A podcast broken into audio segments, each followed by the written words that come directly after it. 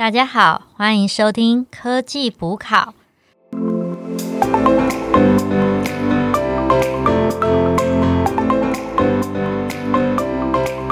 我是 Anna，我是 Alicia，我是 Alan，欢迎收听我们二零二三年的第二集。那这一次我们选了《用不平等优势创业》这本书。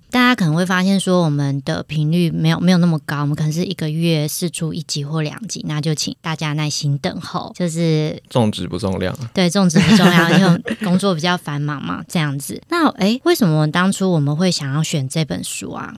嗯，大家有没有发现说，成这几年好像大家对于心理测验啊，比如说像 MBTI 这种呃，可能了解你个人的一些呃性格或优势的书，好像变多，对不对？你们有做过 MBTI 吗？我有做过诶，但是有点看不太懂诶，它好像有一百题。那 Ellen 呢？就是做过心理有测验那种。有，但是好像都不太了解自己。对，像这种心理测验会流行，其实就是反映出大家呃对自己的一些不了解，那想要更深度的挖掘自己的特长所在这样的一个方式。但是我有时候看这种。呃，心理测验我会有一个疑惑是说，诶，我要怎么？就是我知道了我自己的性格之后，然后嘞，那我怎么样？就是可以让我自己的，就是帮助我自己，比如说可能在职业啊，或是我在生活中能获得更好的一个可能为人处事或者是心态这样子一个。所以这其实是我一直以来的一些疑惑。然后像这本书的话，其实是我当时我大概一两年前在面临转职转换跑道的时候，刚好偶然看见，然后其实我看完之后觉得收获匪浅，所以说这次有推荐给大家，想要跟大家一起邀请大家一起阅读这样子。诶，那个阿丽莎讲到那个 MBTI 嘛，其实我在看这本书的时候，他说大家要了解自己，我马上就去做了。可是我发现每个阶段做的时候都不太一样，而且他给的建议，我觉得不完全受用，所以我蛮能理解那个阿丽莎讲的，就是这本书反而是可以告诉我们，如果了解了自己，下一步可以做什么。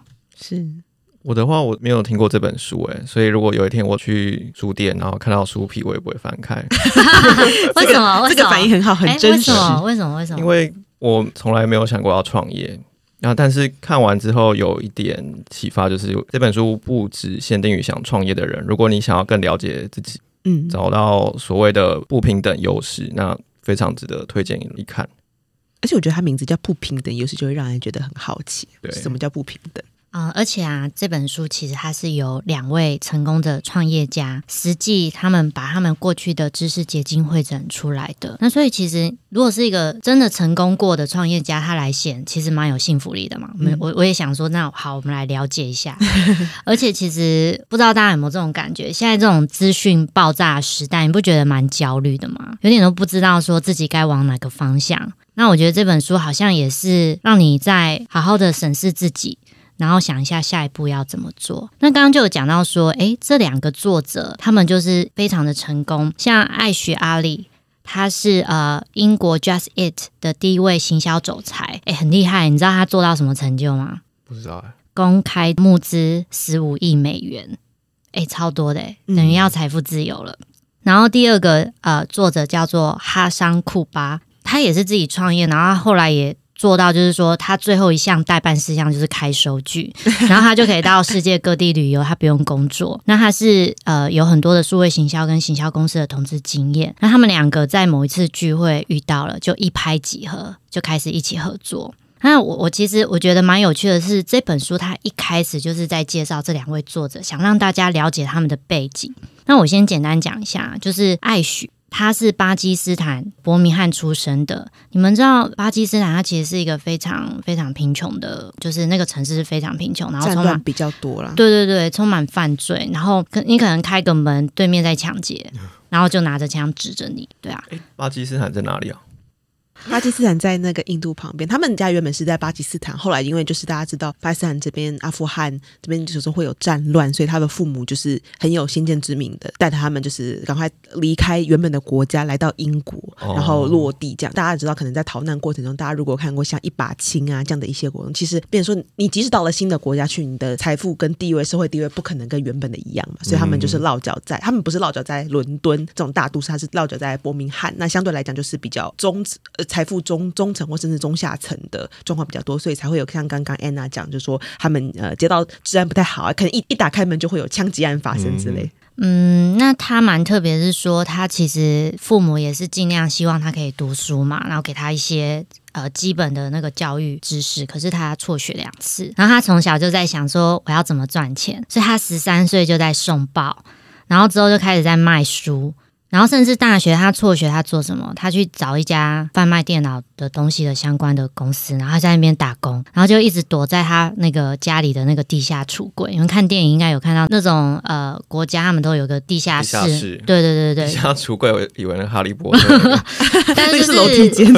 那个像那个啊，Stranger 那个怪奇物语，他不是就有个就类似那样子，然后他就他就永远都在那边，然后做他自己的事，下班之后就窝在那边架设网站，然后人家就。觉得说他很怪咖，都不出来社交，其他人都是就像我们考上大学不都在庆祝嘛，都在玩啊，但他就是在专注做自己的事情。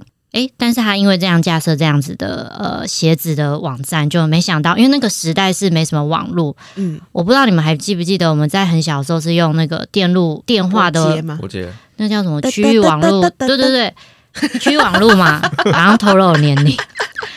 然后啊，十十十多年前而已啦，是这样靠拨接的年代，就是爸妈如果说不想用你让你上网的话，他就把你那个拔掉，因为变成是说你只要一拨接家里电话就不能通了。嗯哼。哦，然后你就想你对啊，电话就不能通，就是在这么落后的时代，然后他就是当那个首发嘛，然后他自己设计线上付款等等，就没想到他就得奖喽，然后就被伦敦的公司挖角。这还蛮猛的，因为像现在要弄的话，还要串金流等等的。嗯嗯嗯，那反正他之后也是起起伏伏啦，因为其实后来也有那个网络泡沫啊等等的，但是他就是反正他每次都有个目标，他他就去努力学习，然后看怎么解决。那慢慢慢慢的，他就做出他的事业。他很猛的是，他后来已经在某一家公司做到最高层了，但是有一个创业公司挖角他，然后钱比较少。就是叫做 Just It，然后他他就想说，我想要尝试看看，然后他就过去了。一开始很辛苦，都要自己送餐啊什么的，然后钱又比以前少很多。可是没想到他后来募资到十五亿美元。直接就是到巅峰。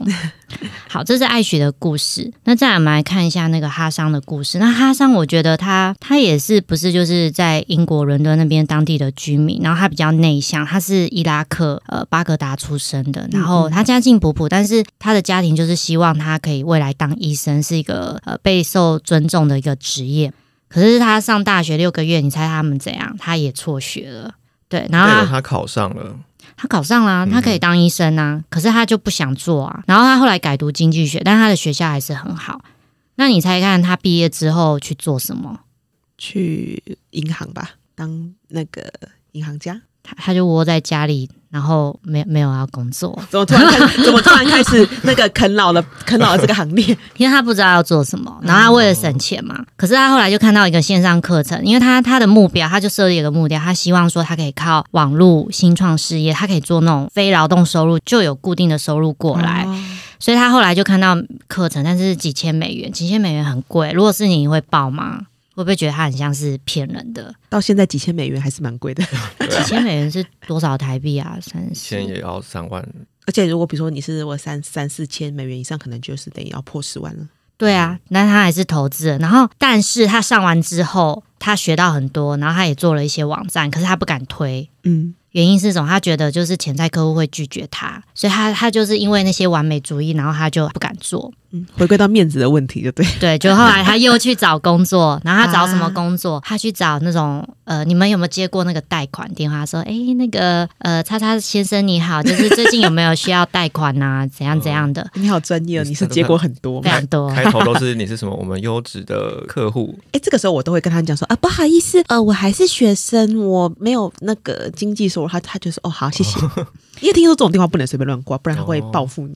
哦，对，那反正就是他去尝试这样的工作，然后他就看到很多人明明他就高中毕业而已，可是他就可以用那个叫什么“三寸不烂之舌”，然后就让那些。就是经济设计地位很高的人就去买这些投资产品，嗯，所以他就学到了销售，因为他当初不敢去推销他的东西嘛。那他后来也到了别的大公司，然后也去学一些策略顾问的东西。那所以他在行销这一块变得很懂。然后后来他就开始自己创业。那当然他自己创业的时候也是起起伏伏，但他就是想好目标，他要怎么做。然后他就靠他那些城市嘛、Google 搜寻引擎的优化，他都靠自己去学习。之后他就真的成功了。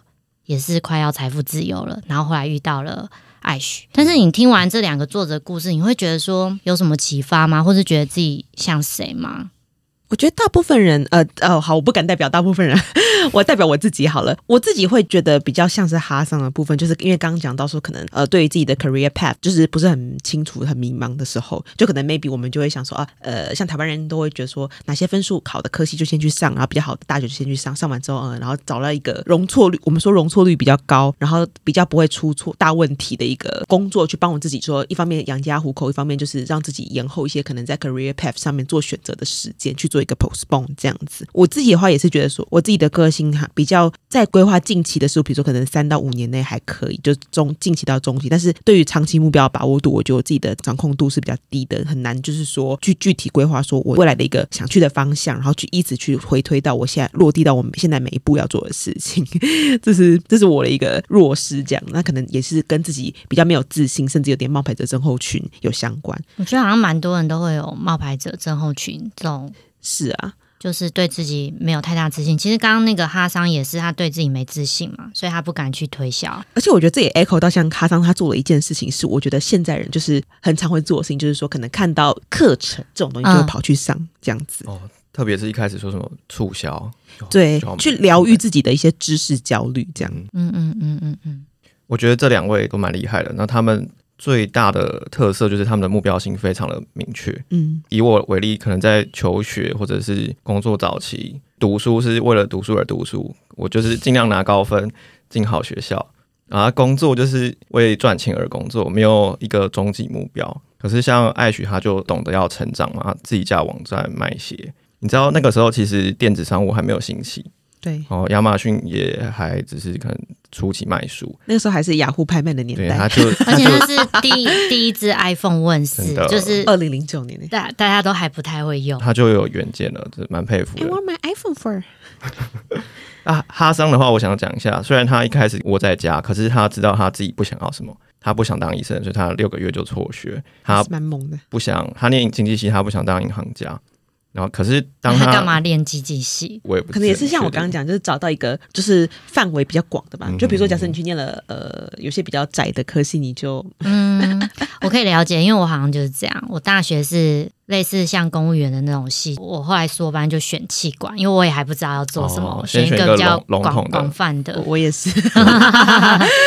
那这里我觉得是一个这非常值得学习，就是大家如果不知道自己想做什么，至少可以用删句法，像他一样，他先把医生删掉了。他可能觉得他想当经济相关的或是企业家。总结来说，我觉得要选的话，我可能比较像哈桑，我可能也是不太知道要干嘛，可是自己未来想要做什么，可是。在茫然的过程中，我会找机会去学习。那希望未来也是可以找到自己的方向。我觉得他们两个的共同点，就像刚刚讲的，很目标导向嘛。其实他们在成功了之后，他们有在过程中去发掘自己的不平等优势。那其实刚刚也听得出来，例如像哈桑，他的家庭背景。比较好，然后父母可以供他，所以他有足够的资金，然后他也有一些我们没有讲他实际的故事内容，但他其实他也有一些人脉，那加上他自己很努力，所以他成功。那像艾许的话，也看到他的人格特质就是一个非常梦想家，他就是朝着目标去做，那他不会放弃。那其实也是 echo 到这本书，他们是怎么样去发掘他们的不平等优势，让自己克服自己不擅长的地方，然后去把自己擅长的地方做得更棒，才获得了一些成功。那接下来就是我们的。重点啦，什么叫做不平等优势？好，那不平等优势的话，其实它主要就是五种，呃，包含了财富、材质与洞见、地点与时机、教育与专业，还有地位。那我们来了解一下细节是什么好了。好，那我我来打头阵好了。我觉得我。自己会来讲的是，可能包含像财富跟才智与洞见的部分好了，因为我觉得像这两个是比较直观，但是这也是让我阅读的时候冲击比较大的部分。那首先就是财富的话，大家都可以理解是说啊，你有钱当然是多多益善，可以做很多事情。但是呢，他这边为什么会把财富当成一个不平等优势？其实是要要强调说，财富给予说我们在比如说发展职呀，甚至说创业的时候过程的一些可能承受风险的能力这样子。那这边我把它分积极面跟消极面来讲好了。那消极面。的话，就是当你说遇到一些挑战或挫折，比如说可能现在行业趋势，比如说像 COVID nineteen 的时候不好的时候，你有没有办法？你的公司的现金流有没有办法撑过去？这样的一个承受风险的底气，以及说面对失败时还能不能重新站起来一种缓冲的感觉，就像一个安全气囊的感觉。那如果是比较积极来看的话，那当然是说，诶，那我有没有办法透过就是第一桶金，然后去帮我透过我自己的有效的运用，然后去让它帮助我可以在接下来达到一个不只是线性成长，而是说指数成长的一个驱动力，这种感觉。应该是说说积极面应该还是有一笔钱嘛，然后这笔钱可以成长的蛮快的这样子吗？我觉得应该是说，在积极面来讲，与其是说有一个财富，不如是说财富，而且你有好好的善用它的本事。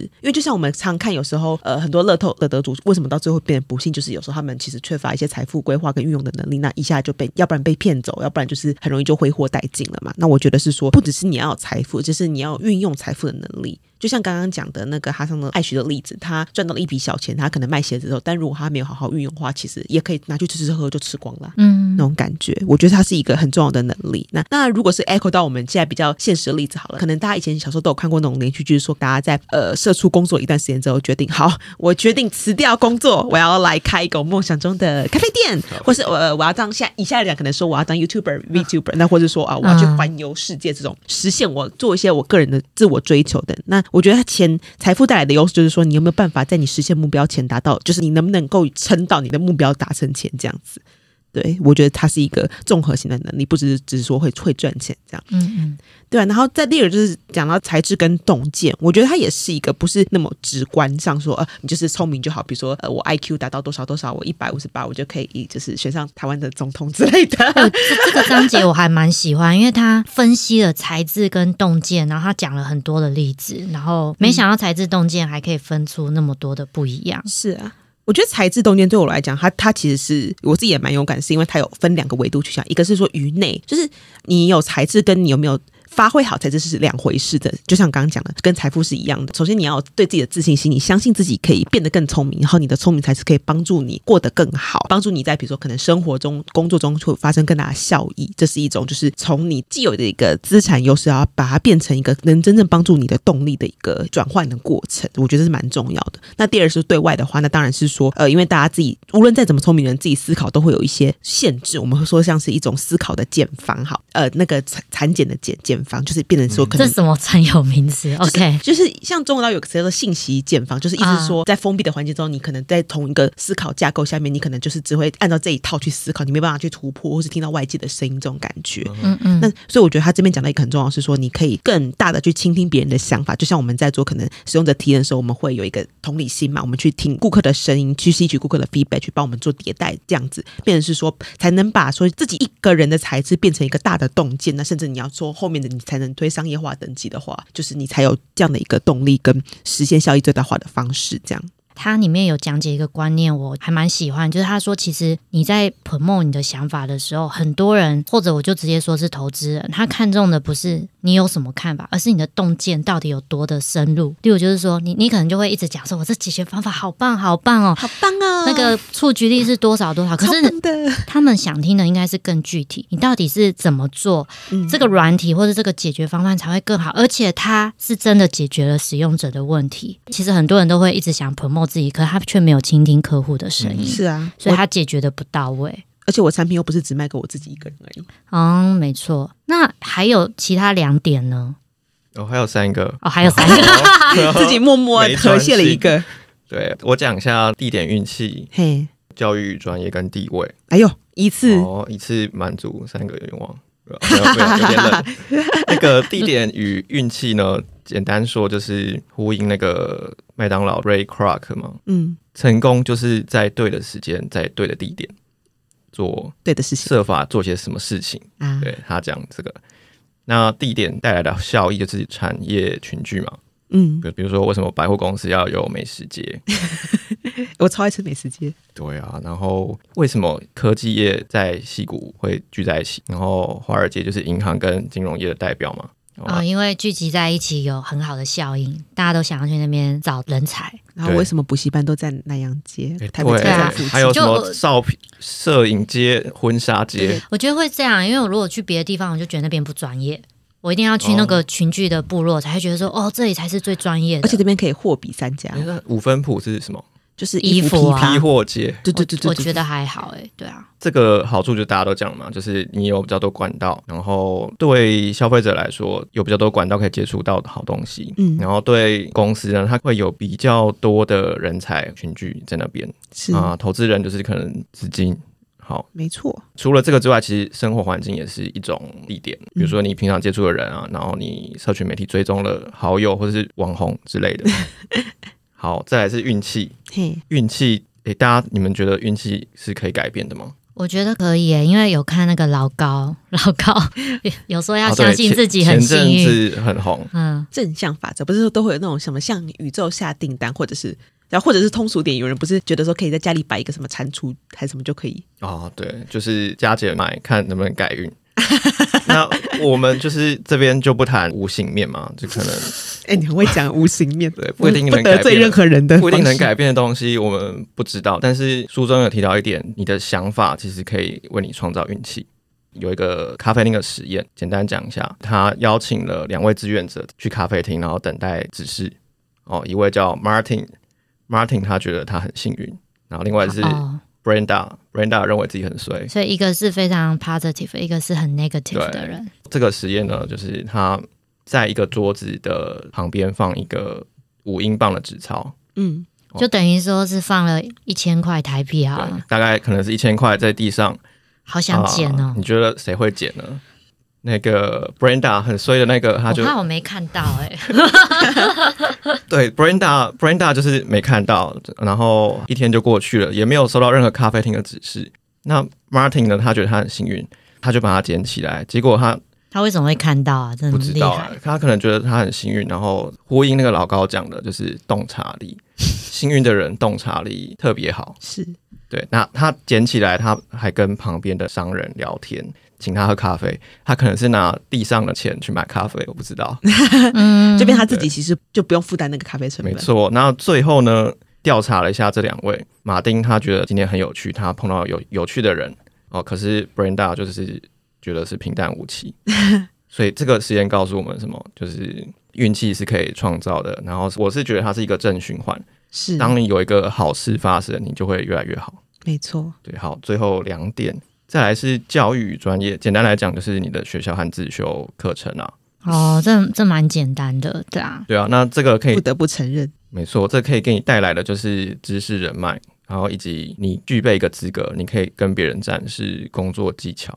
而且我觉得还有一个就是同才的互相影响，嗯哼哼，就像我，例如说我们是 PM，我们会去考一个 PMP 的证照，去证明我们有这个专业职能，或者是我们硕班或大学学呃学历很好，那其实企业家他看到了，他就会想录用你对，他会是一个基准啊。至少在踏入社会的前五年来讲，大家都还是可以吃大学毕业的系所或者是研究所毕业的系所的红利的。我觉得，嗯哼哼。下一个是地位，地位就是简单来讲就是个人品牌，别人怎么看你。